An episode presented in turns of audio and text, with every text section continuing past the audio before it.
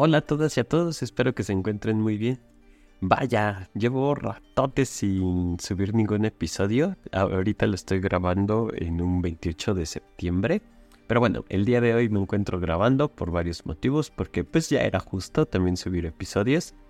Eh, sé que dejé un poquito de, de lado el podcast, pero después de que inicié el podcast, ya que era uno de sus principales motivos hacer difusión y dar apoyo a unos a algunas personas en sus procesos, me cayó muchísimo trabajo. Digo, estoy de verdad eh, muy agradecido con eso, con ustedes también quienes me escuchan y comparten, porque me cayó muchísimo trabajo, entonces entre que me adapté a eso. Vaya locura de meses, desde junio que no subo episodios junio, julio, agosto y septiembre, casi cuatro meses sin subir episodios. Entonces, muchas cosas han pasado en torno a todos esos días. Pero bueno, eh, ya les iré platicando cómo han ido todos estos meses también para mí. Seguro que para ustedes ha sido también unos meses de locura y de muchísimo aprendizaje. O eso espero. Y pues este episodio, como ya leyeron, se va a tratar acerca de la culpa. Y qué mejor eh, forma de volver al, podcast, porque pues yo también empecé a sentir un poquito de culpa porque pues no había subido episodios. Entonces quédense para escuchar un poquito sobre este tema, profundizar en ello, ya que es un sentimiento que pesa muchísimo y que en ocasiones no sabemos cómo llevar, pero que lo cargamos día con día con día. Así es que pónganse cómodos y sean bienvenidos a este episodio.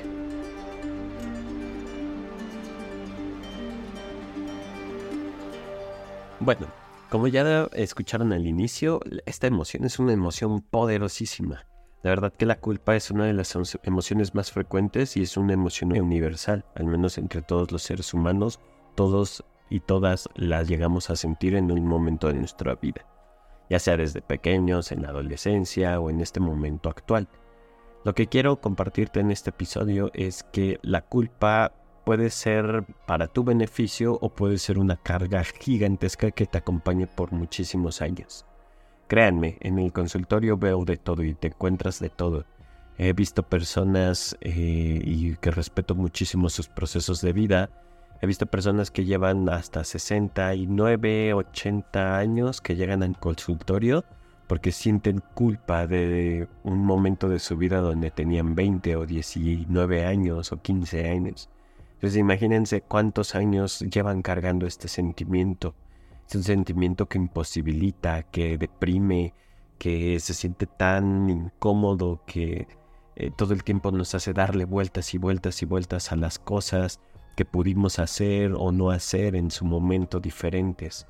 Es como una atadura al pasado que no te permite continuar eh, gozando tu presente y construir tu futuro. Entonces hablemos un poquito de la, de la culpa. Para entenderla, no es una emoción básica, porque las emociones básicas recordemos que son seis, que es la ira, el asco, el miedo, la sorpresa, la felicidad y la tristeza. Dependiendo del autor, claro está.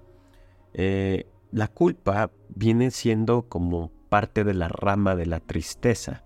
No se cataloga en la felicidad porque no se siente feliz, tampoco en la ira porque tampoco estás enojado, aunque puedes desarrollar ira después de haber sentido culpa, pero normalmente se basa en la tristeza, ya que la culpa entendámoslo como un sentimiento, como si fuera este sistema de valores. Viene a representar de alguna manera este aspecto emocional que surge cuando percibimos eh, que nuestros valores o nuestros estándares morales han sido violados o que no se han llevado de la mejor manera por ponerlo de, alguna manera como lo, suelo poner en el, en el consultorio, es que entendamos la culpa como una forma de balanza, donde medimos nuestras acciones contra el deber moral, por ponerlo de alguna manera. Entonces imagina que todo el tiempo estás balanceando las cosas, estás ahí juzgando y enjuiciando lo que te sucede o lo que realizas o, tus actos. Pero imagínate que vas al tianguis, ¿ok? y cada acto es un kilo de aguacate, por así decirlo, ¿no? Entonces llegas y le dices a la señora, oiga, deme un kilo de aguacate. Y ya te pesa el kilo y te dice un kilo. Y, le, y te lo regresa y le dice, oye, vuélvemelo a pesar. y te lo vuelve a pesar y te lo regresa y le dices, pésamelo otra vez y otra vez y pésamelo de nuevo y vuélvemelo a pesar, ahora con otra balanza, otra báscula, pon otra báscula, pon otros pesos, vuélvemelo a pesar ahora con plato, ahora sin plato, ahora en bolsa, ahora sin bolsa. Se vuelve un ejercicio cansadísimo y tedioso. Más o menos funciona así la culpa cuando no la soltamos. Es un sistema de balance entre nuestros actos y el sistema moral que tenemos pero que constantemente estamos valorando y valorando y valorando. El detalle de cargar con la culpa una y otra y otra y otra vez es que no te deja pasar a hacer otro tipo de compras en el tianguis o en el mercado. Se te ata, te mantiene allí. Ese es uno de los aspectos principales de la culpa una culpa excesiva, que es una autoevaluación negativa. A menudo se acompaña de pensamientos negativos sobre uno mismo, eh, las personas tienden a etiquetarse como malas, inadecuadas, como eh, si no fueran dignas de alguna situación o de algo porque creen que no hicieron algo correcto. Entonces, para empezar allí es como uno de sus primeros mecanismos. También está acompañada desde el remordimiento. Ah, la culpa a menudo viene pues eh, con un profundo arrepentimiento por nuestras acciones del pasado. Queremos hacer o deshacer eh, lo que hicimos para hacer lo posible para cambiarlo y mantenernos en un sistema moral quieto, tranquilo, relajado y saludable. Otro de sus aspectos es uno de los deseos de reparación. Y este es el más importante de la culpa y en el, en el que solemos menos detenernos a observarlo. El deseo de reparación es que cuando nos sentimos culpables por causar daño a alguien o a algo, es común querer hacer algo para enmendar la situación o reparar el error. La bronca de la culpa es que como nunca nos enseñaron a manejarla, es que nos quedamos atorados en las dos primeras formas, en una autoevaluación negativa y en un remordimiento. Estamos todo el tiempo eh, diciéndonos que malo fui, fui malo, fui malo, fui malo, fui malo, eh, soy indigno, lo que hice estuvo inadecuado, etc. Y también con el remordimiento ay, si hubiera hecho algo distinto, ay, si no hubiera salido de mi casa a esa hora, o si hubiera desayunado en mi casa, no le hubiera gritado a mi compañero de trabajo, o si hubiera dormido más, no le hubiera gritado a mis hijos. Y entonces nos atoramos en esas dos únicas perspectivas. Mientras que la importancia de la culpa es transitar en estas dos, en una autoevaluación negativa y en un remordimiento, porque van a pasar, siempre van a pasar, pero aterrizarlos en el deseo de reparación. El detalle es que como se siente tan profundo eh, esta autocrítica, una autoevaluación negativa y el remordimiento no nos dan el panorama para ver cómo empezar a reparar el daño. Ahora, mientras hablamos de la reparación del daño de los actos, es importante que lo veamos de manera objetiva. El detalle de la culpa es que, como mencioné anteriormente, genera una sensación de remordimiento tan profunda que no nos permite vislumbrar las cosas de manera más consciente y objetiva. Normalmente hay personas que se aprovechan de un sentimiento de culpa para manipular o sacar beneficio de ello. Tanto religiones como personas, sectas, eh, sistemas educativos, Incluso el gobierno utiliza ese tipo de situaciones para generar culpa en las personas, en un grupo de personas, para ah, mantener un sistema, digamos, de creencias, un sistema de valores e incluso un sistema económico. ¿A qué me refiero con eso? No solo lo digo yo, lo dicen muchos estudiosos en esto. Uno de los principales que recuerdo tras la universidad es Luis Villoro, donde habla sobre la, manipulación de las masas. Eh, donde se crea un sentimiento de culpa, eh, como una culpa colectiva, para mantener a los grupos sometidos. Eh, también sucede en las relaciones amorosas, donde si una persona tal vez genera un engaño o una infidelidad, va a sentirse culpable y la otra pareja usa ese sentimiento para sacarle provecho desde algo material, tal vez desde algo, eh, un beneficio personal, um, etcétera, etcétera. O sea, la culpa lo que en ocasiones eh, es, como eh, preciso observar es que se haga una reparación del daño. a veces no podrá existir una reparación, sino muchas reparaciones. Puede que el daño sea a veces tan fuerte que habrá momentos donde una vez que tratemos de repararlo no será suficiente. Pero también hay que generar la conciencia para ver hasta qué momento es saludable tratar de repararlo y en qué momento también es saludable retirarnos. En ocasiones queremos reparar y tiramos o hacemos más daño. Es como cuando le rompes un juguete a un niño y le dices, espérate, espérate, y el niño llorando a un lado y le dices, yo lo reparo, yo lo reparo, y lo agarras y entre el nerviosismo y la culpa que tienes, ¡pum! le quiebras otra, otra, otro brazo a su muñeco y ¡ah! llora más, más el niño, ¿no? Eh, y a veces ya es como, mejor dejo el juguete, dejo al niño que llore y lo reparo de otra manera. Pero tratar de repararlo en ese momento a veces genera más daño. Ese es el detalle, que podamos de manera consciente alejarnos e, e interpretar e incorporar nuestra culpa para observar de qué formas, de qué maneras podemos darle solución a ello.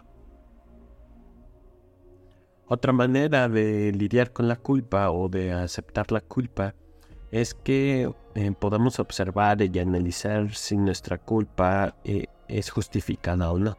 En ocasiones podemos ser demasiado duros con nosotros mismos a la hora de hacer una autoevaluación. Normalmente nos vamos del aspecto negativo porque lo único que vemos es el daño. Lo que no estamos viendo es el cómo lo estamos reparando. Además ver que tal vez cuando generamos daño a alguien hacemos una maximización de las cosas Frases como siempre hago esto, siempre daño a las personas, siempre las alejo, siempre las lastimo y el siempre, siempre, siempre en ocasiones cae en, una, eh, en un juicio muy, muy fuerte.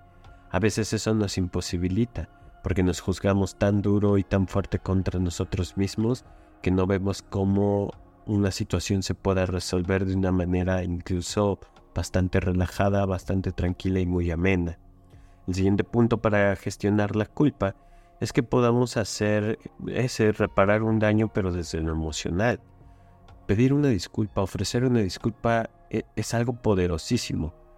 En muchas ocasiones, aunque no podamos enmendar el daño, hacerle saber a la otra persona que estamos arrepentidos y que tenemos remordimiento ante ello y que somos conscientes del daño que hicimos ayuda a reparar. Aunque no veamos nosotros esa reparación interna en la otra persona, si somos conscientes de que estamos aceptando nuestro error y de que haremos lo posible porque no vuelva a suceder, tampoco funciona estarnos disculpando y disculpando y disculpando en cada instante, cada vez que cometemos un mismo error, porque si no la culpa no tiene ningún efecto.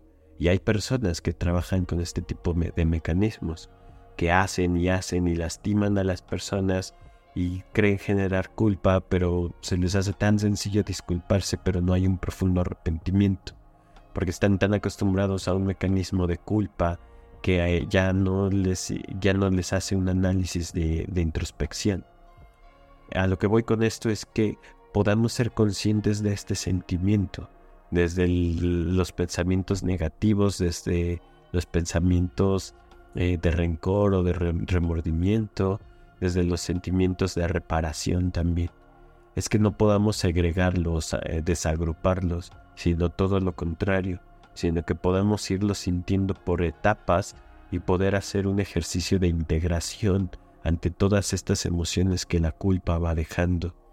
Es importante que la culpa no la estemos revisando una tras otra tras otra ocasión, porque lo único que logramos con eso es aumentar los sentimientos de culpa, de desagrado, de inquietud, etc. Con ello es importante que entendamos que la culpa es suficiente con haber hecho un análisis introspectivo eh, también básico. No es necesario irnos a los orígenes de nuestra infancia para ver el por qué hacemos ese tipo de acciones. O sea, es como, a ver, concéntrate de algún modo en lo que hiciste y busca una forma de repararlo y no volver a hacer o caer en ese tipo de actitudes. En ese momento abandonas la culpa y le das una forma de crecimiento. Porque ese es el sentimiento, la, la manifestación más bella de la culpa y de la que menos se habla o de la que menos somos conscientes. Porque la culpa nos ayuda a aprender y a crecer. Utilizamos la culpa como una oportunidad para aprender de nuestros errores y crecer como personas. Pero si no la manifestamos, si no aceptamos nuestros errores, solo se queda allí como un lastre que llevamos cargando por muchísimo tiempo y no nos permite avanzar. Es importante que entendamos que la, emoción de la culpa es muy natural y muy común, que todas y todos la vamos a expresar y manifestar de maneras diferentes y en etapas distintas de nuestras vidas, que no siempre hay que habrá personas que se culpen más o se culpen menos, habrá personas que aprendan a desarrollar eh, mejores herramientas para lidiar con la culpa y habrá personas que no sientan culpa o personas que, eh, que tarden en, en, pedir una disculpa o en enmendar sus errores. Eh, a sabiendas de esto, es importante que también logremos comunicar lo que necesitamos para la reparación del daño, ya sea que seamos nosotros personas quienes fueron lastimadas poder decir a la otra persona lo que necesitamos para que no vuelva a suceder, ya sea desde pedir una disculpa. Sé que es complicado, no es tan sencillo decirlo, porque estamos tan lastimados o estamos tan heridos que lo que estamos esperando es que la otra persona llegue con nosotros a disculparse sin necesidad de que lo manifestemos. Pero si observas que eso es algo necesario para tu desarrollo, para tu crecimiento, no dudes en pedir algo que sea en beneficio de tu salud emocional. Bueno, este es un tema gigantesco. De verdad que trato de hacer unas micro resúmenes de lo que son las emociones. No obstante, no siempre voy a poder eh, profundizar en cada uno de los ejemplos en cada una de, de, todas las emociones. Yo sé que muchos van a tener dudas en referentes a lo de la culpa de las parejas. Podemos, de verdad, si ustedes gustan y me lo piden, hacer tal vez una sesión en vivo en Instagram, que también me he estado como pensando hacerlo y resolver sus preguntas. También que podamos, eh, que ustedes me puedan enviar mensajes, ya seas mi paciente, un amigo, un familiar, en torno a estas eh, situaciones de, de la culpa, porque es un tema que es amplio, muy, muy amplio, y que se vive de manera distinta en cada persona. Entonces, si algo te resuena con esto y te gustó, no olvides en compartirlo y pasárselo a aquella persona que veas que te hizo sentir mal o que tú sentiste que, que lo lastimaste para que también te entienda en cómo poder reparar juntos esa culpa o decirle a la otra persona que necesitas para dar cierre a esos, a esos procesos de vida. Eh, no te quedes más con esa culpa, deséchala, trabájala, pero ya no te sirve más. Dale movimiento y la terapia psicológica siempre va a ser una de las principales herramientas para trabajar en estas emociones. Porque si no se trabajan bien, de verdad que son emociones que, que se manifiestan incluso en el cuerpo físico, si no se trabajan de una manera adecuada. Así es que, bueno, quedo abierto a, a sus opiniones, a sus retroalimentaciones. No olviden en compartir, y en calificar este podcast. Que ya estoy de vuelta. Después de mucho tiempo vuelvo y me da mucho gusto poder comunicarme otra vez desde el consultorio para ustedes y que pueda estas herramientas ayudarles en sus procesos de vida. Les mando un fuerte abrazo y nos escuchamos para el siguiente episodio. Bye bye.